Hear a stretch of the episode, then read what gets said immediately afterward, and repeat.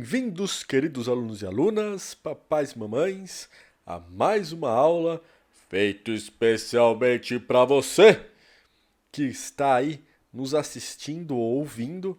Na aula de hoje nós iremos tratar aí música no ensino da história e a primeira música que nós iremos mostrar, trabalhar nesse sentido é a Power Slave da banda Iron Maiden.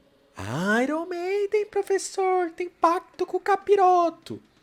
Não, é, isso é uma lenda que corre aí por décadas, mas vale lembrar aí que o vocalista da banda, o Bruce Dixon, ele também é historiador dentro das várias outras funções aí que ele exerce como piloto, mestre cervejeiro, etc. Então, o conteúdo das músicas do Iron tem muito conteúdo de história, muito mesmo. Dá para trabalhar do sexto ao nono ano com as músicas do Iron Maiden aí.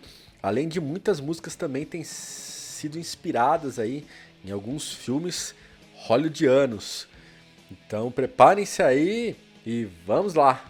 Antes de iniciarmos então de fato a nossa aula, vou deixar dois links na descrição do vídeo, um para a música em si para vocês poderem ouvi-la e o outro com a letra e a tradução para vocês conseguirem acompanhar o raciocínio dessa aula.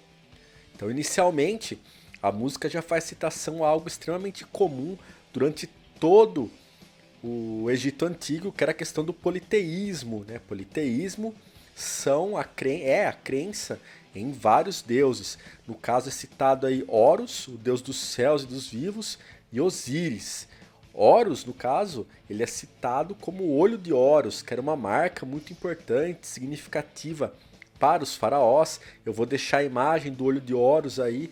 Provavelmente vocês já devem ter contato, já viram né, esse olho de Horus em alguma tatuagem, em algum amuleto. É algo muito comum, foi muito assimilado na cultura, existe até hoje essa questão aí do olho de Horus, que era uma marca muito importante para os faraós. E Osíris era um deus que foi assassinado pelo seu irmão Set e ele acaba foi despedaçado, esquartejado e ele revive depois de um tempo e ele é responsável pelo tribunal, pelo julgamento das almas. Então, quando você morre, você vai para o tribunal de Osíris e se o seu coração pesar mais do que uma pena, você está condenado à danação eterna. Então, já iniciamos a música com uma característica muito importante, que é a característica do politeísmo no Egito Antigo. Dando continuidade, então, nós iremos para o refrão da música, que é uma indagação, é um questionamento do próprio Faraó. O Faraó, que no Egito Antigo era considerado um deus vivo, um deus entre os seres humanos. E aí você tem esse questionamento que falou: eu não quero morrer, né? Se eu sou um deus, por que, que eu morro? Por que, que eu irei morrer algum dia? E termina com no final ele acaba sendo um escravo ali do poder da morte, ou seja, embora ele seja considerado um deus vivo, embora ele tenha toda essa função espiritual e política dentro do Egito antigo, ele é mais fraco do que a morte, então ele acaba sucumbindo à morte. Prosseguindo na letra, nós vamos ver que ela cita alguns aspectos aí do governo do faraó, né, que ele fala que os outros é, se ajoelhavam perante ao seu poder, que era utilizado como essa questão da justificativa dele ser um deus, né? Então ele é um deus entre os seres vivos ali, entre os egípcios, ele tem que ser obedecido pelo seu povo.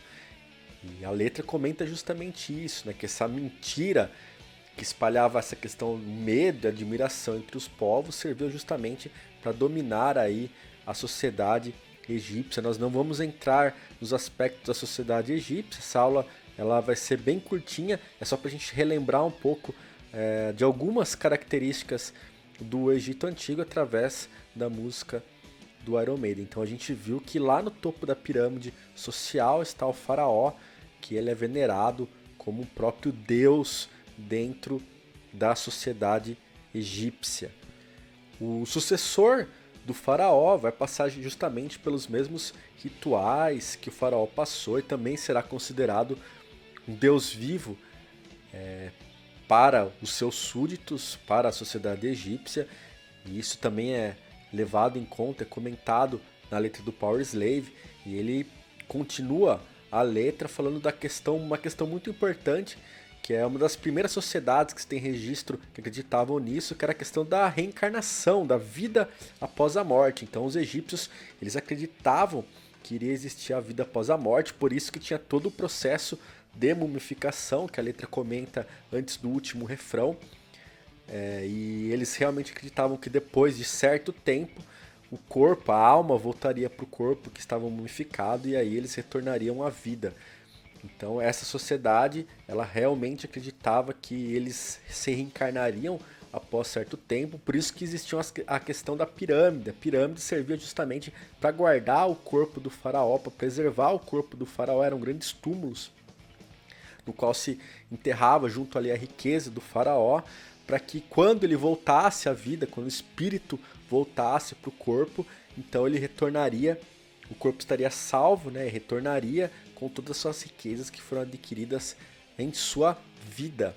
Basicamente, a música trata sobre essas questões. Nós temos alguns paralelos que nós podemos traçar de algumas características da música, quando, por exemplo, ele fala dos olhos verdes do gato, nós podemos sincronizar aí, fazer um, um adendo sobre a deusa Bastet, que era uma deusa em forma de gato também, que era referente à fertilidade, à proteção das mulheres grávidas e tudo mais.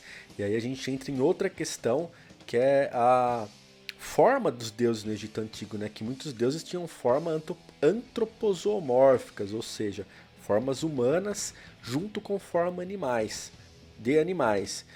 Então você tem essa questão também é, que você pode puxar um, um paralelo aí na inscrição da música. Você também tem a citação aos hieróglifos, quando ele fala que vai ficar registrado ali é, na pedra o que ele foi feito, o hieróglifo que era a escrita dos antigos egípcios, né, que o professor de artes ele vai explicar ou já explicou em uma aula para vocês que era feito ali o corpo era de frente, né, e a cabeça, os membros eram de lado.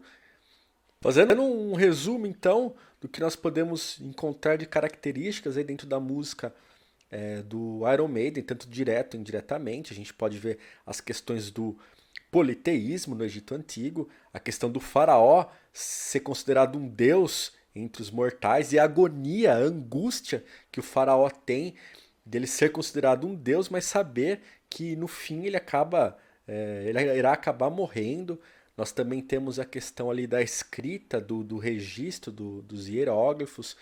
Nós temos a questão da reencarnação, da mumificação citada ali, e dá para fazer esse apanhado geral e relembrar aí de muitas características da questão do Egito Antigo, mas não todas, até esse vídeo não tem essa intenção, mas sim de trabalhar com essa música e os aspectos que elas podem trazer para enriquecer a aula de história.